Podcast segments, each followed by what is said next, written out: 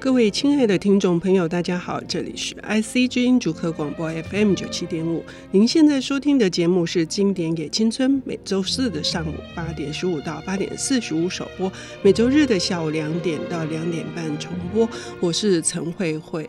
一个小朋友跌倒了，可以嚎啕大哭哦，他不会去顾虑呃是不是路人的眼光，或者是他哭过之后，只要有一个拥抱，或者是母亲甜甜的笑脸，那么这个伤痛很快就会过去。但是我们年纪增长之后，我们会担心我们的脆弱、我们的无助被别人看见，因此我们的周遭呢就会以一种掩是的方式，不管是从他人的角度，或者是自身的想要保护自己。像这样子的经验，我想各位听众朋友每个人都曾经遭遇过。可是日积月累下来，它会变成怎样？在我们的节目中很少去谈关于心灵成长的书，因为我本人是非常的顽劣不灵啊，我很少看成功励志的书。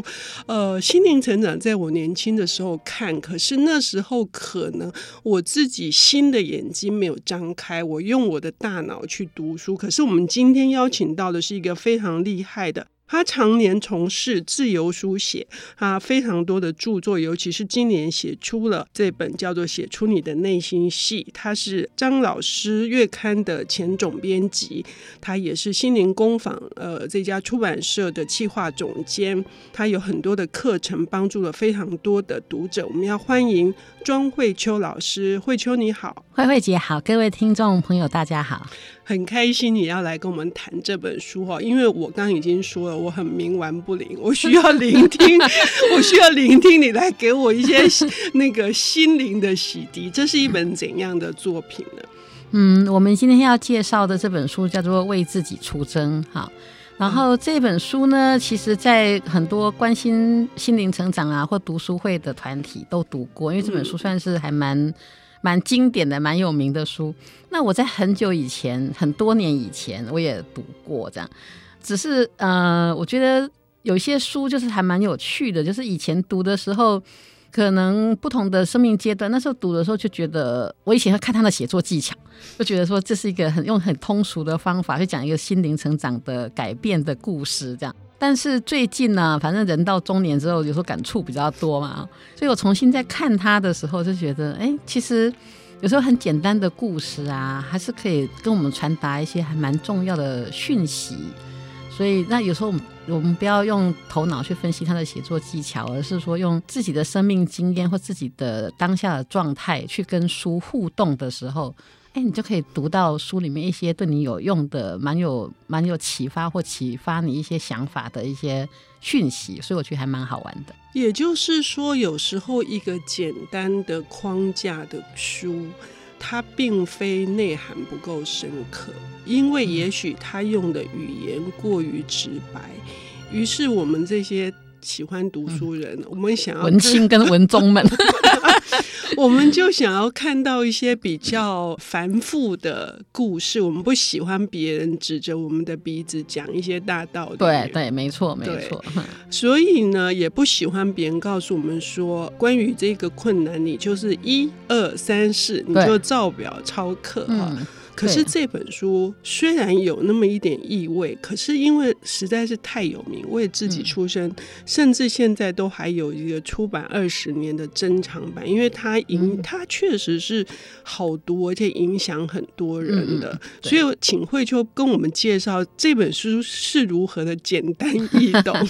其实它可以说一个，你可以把它定义成一个成年人的童话故事啦。嗯，好，然后所以就是我们以前的童话故事，不是都是。嗯，很久很久以前，有一个国王，或者是有个公主，然后有骑士要去拯救公主嘛，所以他就用这个典故，所以他也刚开始就在讲一个骑士的故事，嗯、一个拯救过很多很多公主，然后打败过很多喷火龙的一个英勇的骑士，这样。嗯，那我觉得他就是很象征成年人。嗯，我们人不管你今天活到几岁，我们都在生命的旅途旅途当中很努力的去。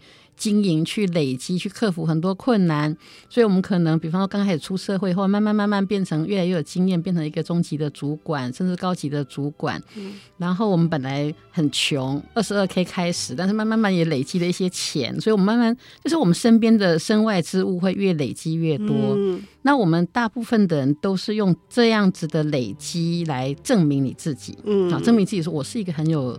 好像是个很蛮有能力的人呐、啊，我社在社会上受人尊重，然后受人重视等等。嗯、那我们我们心理学上都在讲自我嘛，哈、嗯，就是好像我累积的越多外在的这些财富或者是评价，就代表我的自我的价值越高。嗯，我想这是很多很多人。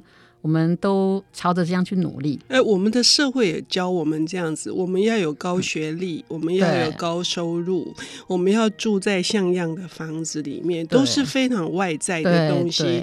那个表示我们是有身份的。对。然后我们为什么说这本是像一个成年人的童话呢？嗯、因为他这本书主要是写给成年人看的，嗯、就是当你不知不觉成年了很久以后，你就变成一个，他是用歧视来象征嘛，就是有个骑士。他非常的英勇，然后他凡是听到哪里有公主落难的，他就一定要去拯救；听到哪里有喷火龙，他一定要去打败他，不管那个公主需不需要你拯救的 等等。所以呢，因为他累积了很多丰功伟绩，所以国王就赐给他一个非常刚硬的金光闪闪的盔甲，这当然就是他的成就感的象征嘛，哈。所以他整天都穿着这个盔甲走来走去，走来走去。可是当我们盔甲走穿了很久很久很久以后，如果你太爱恋这个盔甲，你会拿不下来。嗯，它就象征说，你会用外在的呃你的成就来定义你自己。嗯，然后到后来，他的呃所有的故事都是从一个危机开始。所以呢，这个骑士他有天碰到一个危机，就是呢，他的老婆也不认识他了，他的小孩也不认识他了，因为他老婆就说：“我整天只看到你这个金光闪闪的盔甲，盔甲很刚硬，拥抱起来一点都不柔软。”然后他的。儿子也说：“爸爸，你到底盔甲的面具下面到底长得什么样子？我都忘了。”嗯，然后他本来觉得不是问题，我们大部分人都这样，就是本来觉得这不是问题啊，这是我的多年来不是是为了你们去努力，我才会得到这个盔甲的吗？嗯，这样到后来有一天，他的他身边最亲密，因为通常最亲密的人，他们才会渴望看到真实的我们。嗯嗯，嗯，然后所以呢，亲密的人讲的话，其实经常对我们来讲，其实是很重要的讯息，所以。他这个故事的危机开始，就是他的老婆已经受不了，他的小孩也受不了了，嗯、然后逼着他说：“你不再不把盔甲拿下来的话呢，我不要跟盔甲谈恋爱，我不要跟一个盔甲生生活在一起，我要底下那个活生生的有血有肉的那个人。”这样，嗯，然后他才发现他的盔甲已经拿不下来了，因为好刚硬哦，然后连他自己，他想办法去找到最厉害的铁匠都拿不下来，他才发现。好像真的是问题。嗯，他再拿不下来的话，他不但会家破人亡、妻离子散，他好像他也看不见他自己了。而且他那时候因为盔甲拿不下来，他还有头盔，头盔还有一个负面，他不能喝汤了，他用吸管。对啊，对啊，对对，他就是用一些这个故事，就会有一些很很有趣的。所以不只是家破人亡，是连吃东西都对，他他的他生命都会受到威胁。对对，他就饿死了，因为他。被这个盔甲头盔所捆绑，被你可以说他是被他的僵硬的面具捆绑到，他就呼吸不到新鲜的空气，或者没办法直接吃到美味的食物，这些真正的生命的能量。后来，所以他就开始展开一个旅程嘛。所以所有的童话故事，它都是一个危机产生之后，要开始去克服这个危机的旅程。嗯，那所以呢，他就开始离开他的城堡，去外面寻找。那他旅程的开始就是，当然就是寻找到要去找一个智者，然后告诉他我应该怎么办。嗯、所以他找了梅林法师，然后呢就开始了他这个旅程。嗯，就是这个旅程就是一个，特别是一个成年人被困在盔甲里面的这个这样的一个骑士，我怎么样的把这个刚硬的盔甲拿下来。然后终于可以看见自己真实的面貌，而且用真实的自己去跟这个世界、跟你亲密的人相处的这个过程。嗯，我们等一下要休息一下，然后回来听这位骑士他如何踏上这个旅程。这个旅程当中，他是孤单的一个人吗？他需要什么？然后他会遇到什么困难？他会真正找回本我，他真实的自我吗？我们稍待一下回来，谢谢。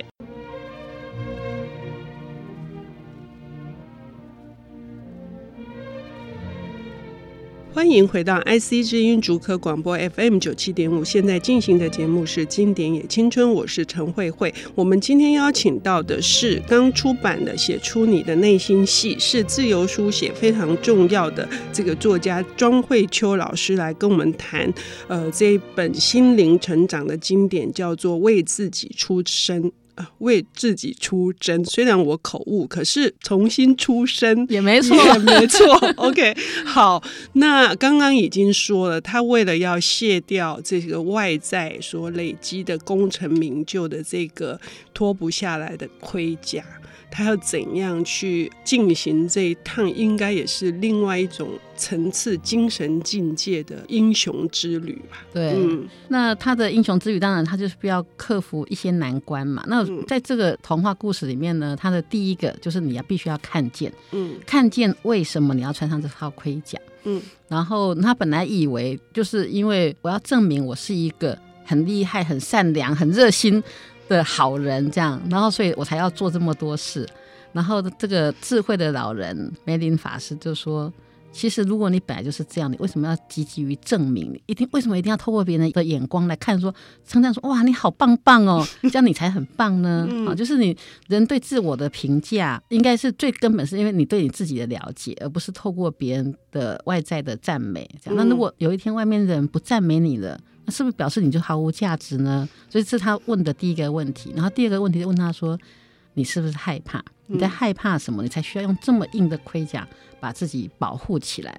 这样的一个探索的起点，让他开始走上这个旅程嘛。哈，我们在做童话分析的时候就知道说，其实英雄之旅的过程当中，老天也不会让你一个人去。面对这趟旅程，嗯，所以他一定会出现好朋友，嗯，那他这个小说里面的好朋友是一只松鼠和一只鸟，然后他突然发现他居然可以听得懂松鼠讲话，还可以跟鸟讲话。他说：“说我疯了吗？” 那其实我觉得这个他在象征说，呃，鸟跟松鼠都是大自然的产物嘛，就象征说，其实我们跟一个更自然的纯真的状态去连接。所以呢，你会有个导师，比方说这个梅林智慧老人的法师，一个前辈，一个导师在告诉你，帮你指出一个方向，就是说你要去经过三道城堡，破三个难关。嗯，然后老天爷呢也会给你很好的友伴，那个友伴就他这边是用松鼠跟鸟来表现，所以他就开始出发这个旅程了嘛。嗯。通常童话旅程都会三这个数字很有趣，所以呢，它就会有它要经过三道城堡的关卡。那第一道呢叫做沉默之宝，嗯、第二道呢叫做智慧之宝，第三道叫做智勇之宝。嗯，那这三道难关各自代表不同的。比方说，他第一个沉默之宝的时候，当他走进那个城堡的时候，他的这一条路叫做真理之路。嗯，所以就是我们生命的真理到底是什么？嗯、我们要追寻的是什么？然后第一道城堡的时候。鸟跟松鼠都说我们不能陪你进去，因为沉默。嗯、沉默的意思就是你身边是孤独一个人的。嗯、然后当我们外界没有任何声音的时候，你才会把你的注意力往内转，嗯、去听自己内在的声音，嗯、去看见到底自己是谁，你才可以跟自己对话。嗯、所以我觉得他的第一步，他用沉默，嗯、这个我觉得是一个不错的象，很好的象征。因为我们很多人都很害怕寂寞，所以我们常常、嗯、我们只要一空下来就要看电视、玩电脑、打手机、跟朋友相处、聊天、看书。我们还有滑脸书。对对对，就是、我们在看我们有几个赞。对呀、啊、对呀、啊，就是就是我们大部分的人呢，其实都会找很多事情让自己活得热热闹闹，很热闹、很忙碌。嗯。然后，但是他把他这个骑士的第一道关卡就是。把自己关进一个完全沉默的，嗯、然后没有任何一个人，没有任何声响的，然后他必须要通过沉默的考验，他必须要在沉默当中，终于听到自己的声音，嗯、遇到了真正的自己，他才可以通过这一关的考验。嗯，那当然。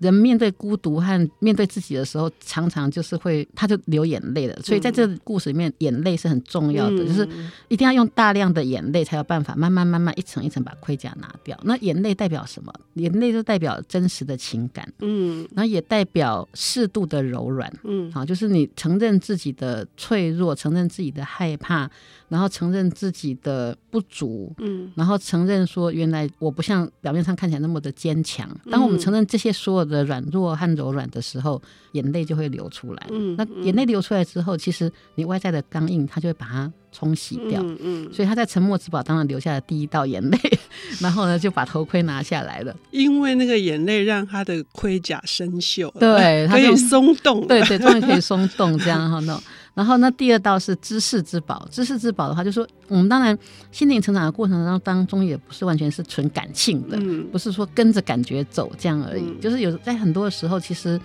我们还是需要一些知识，我们需要我们有些理性的追求。嗯，但知识之宝的话，他那个小鸟讲的话很有，他说。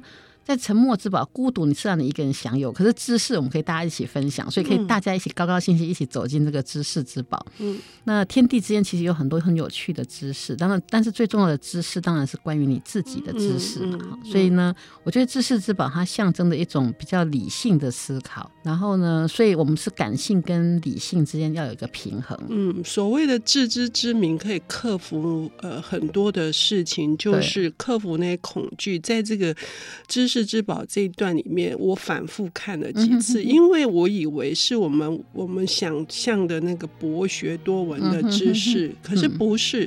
他的知识是对自我的认知，这个知识去分辨什么是需要，什么是爱，对，这种是真正的知识。我觉得这一点，我想说，哦我以前真的 看不进去，我觉得不要说教了，但我这一次看进去，没错，没错，没错，就是世界上真正重要的知识是用来帮助你自己的啦。所以，所以认识自己其实是世界上最重要的知识，因为我们自己是个小宇宙嘛，那外面有个大的宇宙。所以你认识这个小宇宙之后，你可以认识外界的大宇宙。嗯，嗯，我觉得认识自己是所有知识的起源，也是最根本的东西。这样。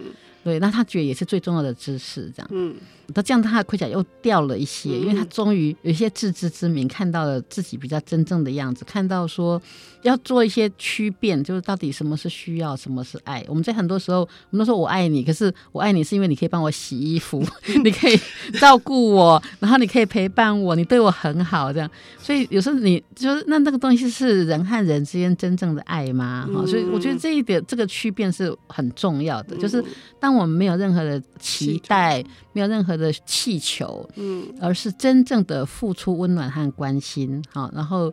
真正去交流，不没有那些功利性的色彩的时候，嗯、那时候真正那个爱才会变得比较纯粹，嗯、比较单纯的。嗯嗯，对。然后他终于可以走到第三道了，他通过考验。对，就是所有的童话故事到后面都会有只喷火龙，所以这边他一样的来自喷火龙。那只喷火龙象征的是我们内在的恐惧，啊、嗯，疑虑和恐惧。我们在世界上其实。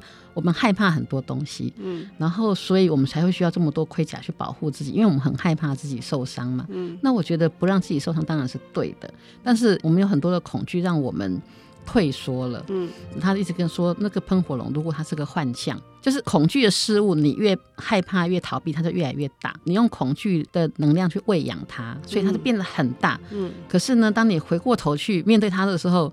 就是我不害怕你，然后我跟你拼了。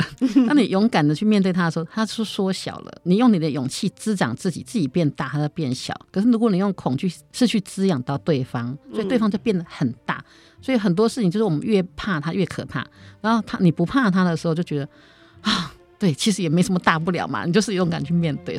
所以他用最后一关就是一个风火龙，象征我们内在的恐惧。然后我们如果可以克服这个恐惧，然后向前继续正面跟他面对、他对抗的话，嗯、然后这个恐惧就会消失。然后所以他就三个关卡都通过之后，他就终于可以把那个卸下来。所以呢，就是他这个故事在告诉我们说，其实自我改变或自我成长的旅程，就是我们要学会面面对自己，我们要学会认识自己，还要认识爱。